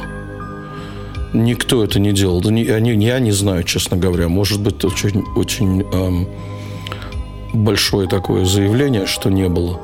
Но я не знаю ни одного альбома в конце 80-х, который можно поставить рядом с очищением и сказать, что ну вот в каком-то в этом в каком-то духе тоже вот такой, да, послушайте, как бы они друг с другом идут вместе. А мы можем обратиться к слушателям этого подкаста с таким вопросом. Можете ли вы назвать хоть один альбом в Советском Союзе, записанный в период 88 плюс-минус год, Альбом, который по стилю может быть сопоставим с альбомом группы «Центр очищения» в плане инноваций, в плане звучания, в плане использования электроники, секвенсоров, все, что связано с уровнем и концепцией записи альбома. Если вы можете привести такой альбом, обязательно пишите в комментарии или присылайте к нам в подкаст на почту в tramdepo собака gmail.com. Ни один альбом, я не знаю. И я думаю, что я был, вот мне было очень интересно, эм, потому что мне было интересно, потому что этот альбом для меня, этот альбом был такой пик твоей персо, персоны, да, твоего характера и твоего, твоего артистического эм, имиджа, да, потому что ты для меня ты с одной стороны очень серьезный человек, с другой стороны очень сатирический человек с, ю, с юмором. Э, у тебя много очень как бы этих сторон в твоем характере, да? И я думаю, что этот альбом это отражает. Эм, насколько, насколько можно это было. И эм, я не знаю, сколько ты можно... Сколько, какие альбомы там были, где ты можешь играть эм, электронную музыку и потом начать какой-то такой салонный рояль посередине эм, засадить. И все как-то сыграло правильно. В конце концов, все, какой-то смысл был за этим. Потому что через весь альбом тема проходит, что никаких границ-то нет. Абсурд. И когда ты идешь вот с этой, с этой тематикой абсурда жизни, в которой мы были, абсурд в музыке делает смысл. И музыкально звучит... Мы же не пытались это записать, что как клоуны, да? Это не была какая-то смешная запись или какая-то ю- юмор. Для меня это был какой-то очень такой черный юмор, тяжелый. Ну, не знаю, наверное, все это будут слушать по-другому. Но вот это, вот это вот я хотел как бы сказать об этом, что этот альбом, я когда его сейчас слушаю иногда, я думаю, я даже не помню, как это все моя, моя часть, моей аранжировки. Я даже не помню, как я это все сделал. Я помню, что я это играл все вживую, вживую эм, что помогло, эм, как скоро, как быстро мы могли этот альбом сделать. Но, эм, да, я даже не помню, как это все произошло так. Как мы его программировали, играли, записывали и все. Но я помню, как это, как фантазия, как как вот это чувство свободы было. Вот давай сделаем вот это. Ну, давай сделаем вот это. Послушали, ну, отлично звучит. Все было как-то легко. Мы летели через этот альбом. Там был один такой курьезный момент, э, когда вот мы использовали этот мой секвенсор Алесис, который ты раньше не видел и не знал, как он работает. Мы что-то, значит, программировали. Ты говоришь, Вася, Вася, где квантизатор? Вася, где тут квантизатор? А я тебе смотрю, а что такое квантизатор? Потому что для меня это новое слово было. Я знал, как в этом секвенсоре работает функция quantize, но я не знал, что уже существует русское слово «квантизатор». И когда ты меня спрашивал, «Вася, Вася, где квантизатор? Давай-ка, покажи мне квантизатор». Мне пришлось какое-то время уточнить у тебя, что ты имеешь в виду. Оказалась совершенно простая функция quantize, но она уже была в форме такого новояза. Я помню, что я внутри себя, э, как музыкант, я чувствовал себя, что я просто лечу через эти песни. Э, да, это было здорово. Хорошая память и воспоминания навсегда о том, как мы вместе работали, Вася. Может, может быть, в один день, может быть, в один день ты и я опять сделаем что-нибудь, да? Да. Вот такие вот дела. Давай сейчас поговорим немного о твоем участии в сборнике как потом он стал называться «Трубач». Это четыре виниловых пластинки Ассоциации Слава, высшей на фирме «Мелодия». По-моему, у тебя был тогда единственный в Москве синтезатор Korg Wave Station. Расскажи немножко об этом. В 90-м году на фирме «Мелодия», э, когда была э, издана эта серия, это этих четырех винилов – те дорожки, которые были использованы в этой серии, они были записаны в Москве в то время, когда Korg Wave Station не существовало в это время еще. Korg Wave Station был позже я записал альбом здесь в 86 году um, в студии драматического театра в Москве. И следующий я записал uh, альбом в 87 году, uh, который назывался Ил-87, как бы как самолет, но это был и, Игорь Лень, да.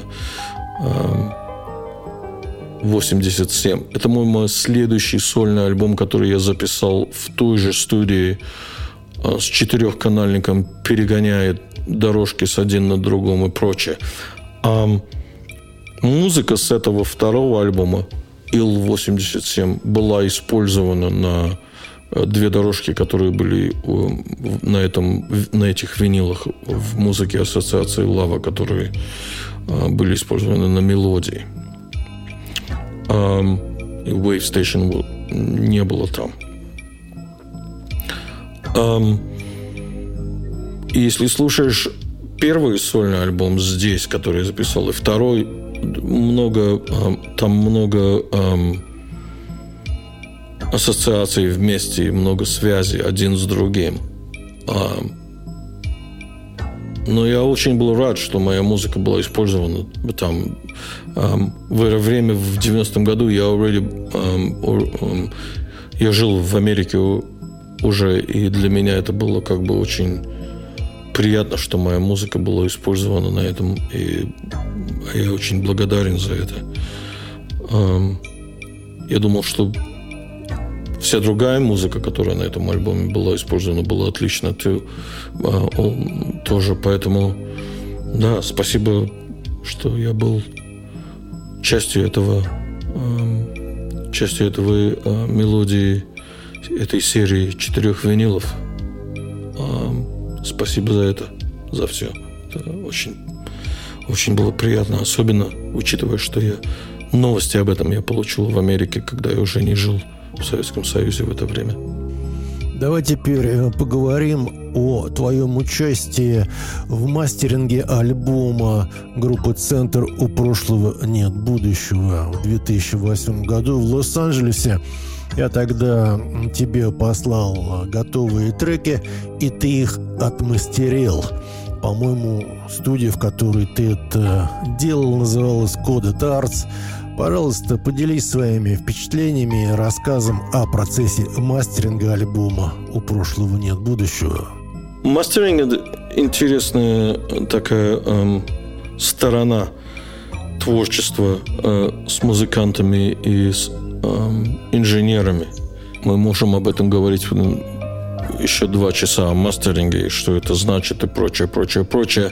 Мастеринг – это значит эм, как бы здесь, что я эм, научился, что мастеринг это значит приготовить эм, звуковой эм, файл для того медиума, который он будет распространен. Практически Фиды думаю, что мастеринг эм, тот же сам, тот же самый, потому что just может, можешь сделать что-то, что звучит лучше – это не мастеринг. Мастеринг это значит, когда ты знаешь, где эта музыка будет использоваться. Если мастеринг для винила, да, для э, пластинки, это абсолютно другой мастеринг, чем если ты будешь делать мастеринг для э, компакт-диска, для CD. Я не инженер, мастеринг-инженер, я никогда не буду себя считать, что я какой-то профессиональный мастеринг-инженер. Я могу помочь сделать uh, группам uh, мастеринг, который звучит лучше, особенно если это мастеринг для цифровых файлов, для компакт-диска. Я могу сделать это. Но поскольку я знаю лично мастеринг-инженеров здесь в Лос-Анджелесе, и они это делают профессионально. Я видел их студии, я знаю, что они делают. У меня совести нету себя называть мастеринг uh, инженер. честно говоря. Но в это время, в 2008 году, музыка, которую я слушал, я знал, что я могу сделать. Я могу, я могу сделать, что это был, это был, это будет звучать лучше. Я знал, что я могу. Um, и в этом как бы очень просто, да. Um, в это время, в 2008 году, uh, все уже это software and plugins для software уже существовало. У меня был компьютер, хорошая студия, хорошие мониторы. Um, я работаю для компании Roland.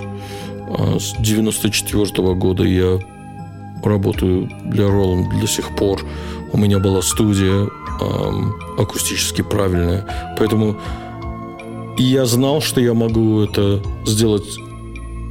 Я знал, что я могу сделать, что это был, был будет звучать лучше, чем это звучит. А, я думаю, что это звучит лучше, чем это звучит. И я называл это моей... Моя студия будет Coded Arts. Это было имя, которое я ставил на мою работу, и это как бы этот лейбл, который я ставил на работу, которую я делал. Um, я сидел um, в студии в Roland uh, Corporation после работы, когда вся работа закончилась, потому что я не мог работать, не мог делать никакие проекты во время работы, когда я делаю там.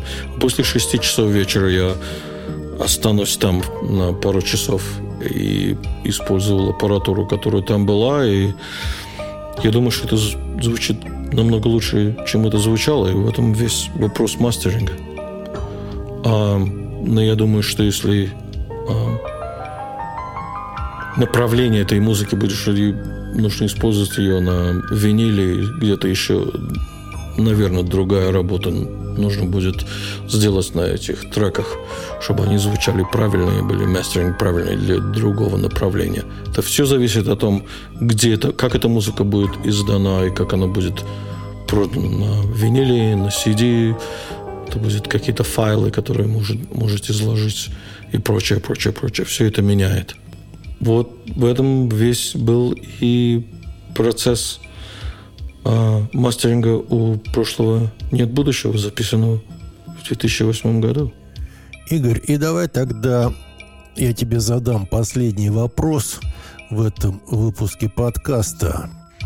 Какими творческими проектами занят сегодня или в последние годы Игорь Лень, где можно послушать твои записи, созданные в Лос-Анджелесе? Моя жизнь в Америке началась в 90-м году – и с 90 до 94 года эм, были годы как бы пытаться выжить здесь и понять, где я живу, и соединиться и эм, с культурой, понять культуру этой страны и людей, которые живут со мной здесь. Я жил в Сан-Диего 4 года, в Лахое. Эм, прекрасное место и прочее. После этого в 94 году я стал в 94 году я был предложен работу на компанию Roland э, в Лос-Анджелесе.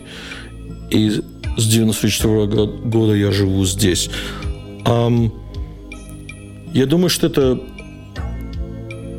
наверное, жизнь здесь за последние 30 лет очень разная.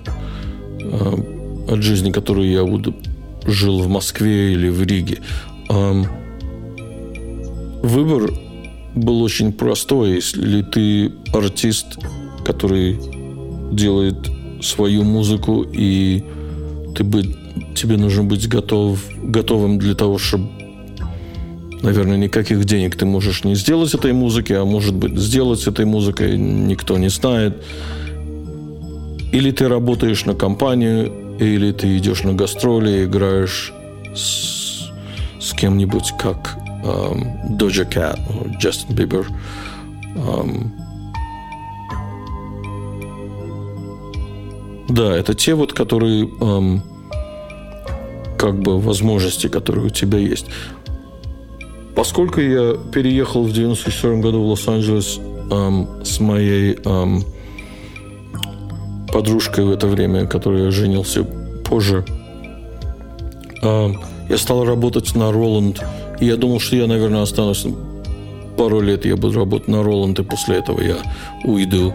И я не ушел никуда, потому что я два года мне заняло понять, что эм, это не очень просто, честно говоря, эм, прожить в Америке э, и быть русским, который приехал сюда в 31 год, и пытаться выжить, эм, играя свою музыку. Это не очень просто здесь. Эм, я работал на Роланд, конечно, мог...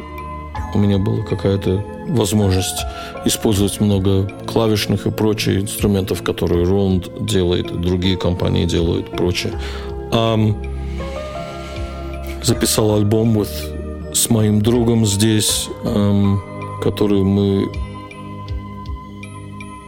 никогда не издали, поскольку я не очень был счастлив с этим альбомом. В, в середине 90-х годов я был эм, один из моих друзей эм, предоставил меня эм, и, с музыкантом, который э, гитарист э, из группы Journey, Нил Шон.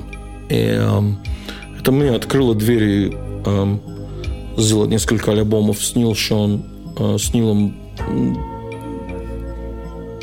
следующие 10-15 лет у нас дружба была. Я записал несколько альбомов с ним как продюсер, как музыкант и прочее. Um, познакомился с музыкантами, которые я хотел пригласить на те альбомы, которые um, Омар Хаким um, играл um, на барабанах, uh, Алфонсон Джонсон, um, басист, который играл с нами. Um, отличные музыканты, которые были... Эм, я был счастлив работать с ними. Опять, может быть, не музыка, которую я, честно говоря, был так близк, близко. Может быть, не музыка, которой я был, которой я был так близка для меня, но мне позволило это работать музыкантами, которых я очень уважал, или которых я знал с 80-х, как Омар, который эм, стал моим другом, и я, эм, я помню, я его имя смотрел на эм, альбомах, которые я слушал музыку. Дэвид Боуи, Let's Dance, э, Омар Хаким на, э, на барабанах и прочее, Weather Report, э, группы Э, то есть Dire Straits, э, кстати, записал Brother in Arms э, на альбоме, который был выпущен, да все Омар Хаким играет на барабанах, не ударник, который работал с Dire Straits в это время. Так что, честно говоря, да, Стив Смит, он на барабанах. Это позволило мне, открыло как бы двери играть с музыкантами, которых я очень уважал и делать аранжировки оркестровые, клавишные, писать музыку в этом стиле, а, как бы предоставила мне эту гибкость в музыке, который, который я научился в классическом классической консерватории, классической школе, гибкость понимания жанр музыки, который, может быть, не самый близкий тебе. А, это как актер в каком-то смысле. Ты читаешь историю, которую фильм или спектакль будет. А, и ты читаешь эту историю, ты пытаешься себя представить в этой истории как актер. И когда я смотрю назад, да, много того, что я сделал в музыке, было... Я был актером. Не знаю, был хорошим или нет. Он Нил Шон. Мы сделали пять альбомов, и в конце эм, я написал песню для Карлоса Сантаны, для его альбома. Эм, да, много, много музыки было сделано, да, но интересно, может быть, потому что моей способности быть актером, этот фокус на каком-то определенном стиле музыки э, был потерян через э, эти годы, пока я жил в Лос-Анджелесе с моей женой, моя дочка родилась. Э, да, это интересно, когда смотришь назад, и ты думаешь о том, что ты сделал и почему ты сделал. Это все вопросы садны э, внезапно suddenly внезапно получают ответы, которые, может быть, не всегда ты хочешь получить. А, мне 60, 61 год сейчас, и я начинаю новую студию в феврале 24 года. Начинаю новую студию здесь, в, а, в Лос-Анджелесе. И начинаю записывать новую музыку. И эта музыка будет эм, не музыка актера, который читает историю, которая должна быть снята как фильм или спектакль. Это будет моя музыка. И за эти годы, спасибо работе на Роланд, я работаю много с артистами, с э, музыкантами, которые я здесь узнал в Лос-Анджелесе за эти годы. А это открыло мне дверь а, возможности работать с, наиболее одаренными музыкантами в Америке, которые только я могу себе представить. И я очень я счастлив. Я, я, я, я думаю, что это будет лучшие годы моей жизни сейчас. я смотрю вперед. Не смотрю назад. Смотрю вперед. До того времени, когда что-то новое выйдет, выйдет из э, моей студии в 2024 году, у меня есть э, страница на SoundCloud. Я не заложил много музыки на SoundCloud, но там есть несколько композиций, которые, наверное, наиболее, наиболее близки для меня. И если вы хотите послушать, что наиболее близко для меня и что представляет меня сегодня как музыканта, SoundCloud, наверное, будет место, куда идти. И Игорь Лень, он SoundCloud. И очень просто – я там. Послушайте мою музыку и напишите мне, эм, что вы думаете об этом. Мне будет приятно слушать э, ваши комментарии, советы, вопросы. Вася, спасибо огромное, что ты пригласил меня э, подсоединиться с тобой и э, поговорить об этом. Игорь, большое тебе спасибо за столь подробный рассказ, за столь глубокий рассказ и воспоминания о нашей жизни в 80-е годы, о твоей жизни в Америке за последние 30 лет, ну и, конечно, о нашей записи альбома группы «Центр очищения» в 1988 году. Вы слушали выпуск подкаста «Трамвайное депо. Все о группе «Центр». Гостем этого выпуска подкаста был музыкант Игорь Лень. Если у вас есть вопросы по теме подкаста «Трамвайное депо» о творчестве группы «Центр», вы можете их присылать на почтовый адрес в трамдепо собака gmail.com. С вами был Василий Шумов, подкаст «Трамвайное депо». Спасибо за внимание, всего наилучшего и до новых встреч в трамвайном депо.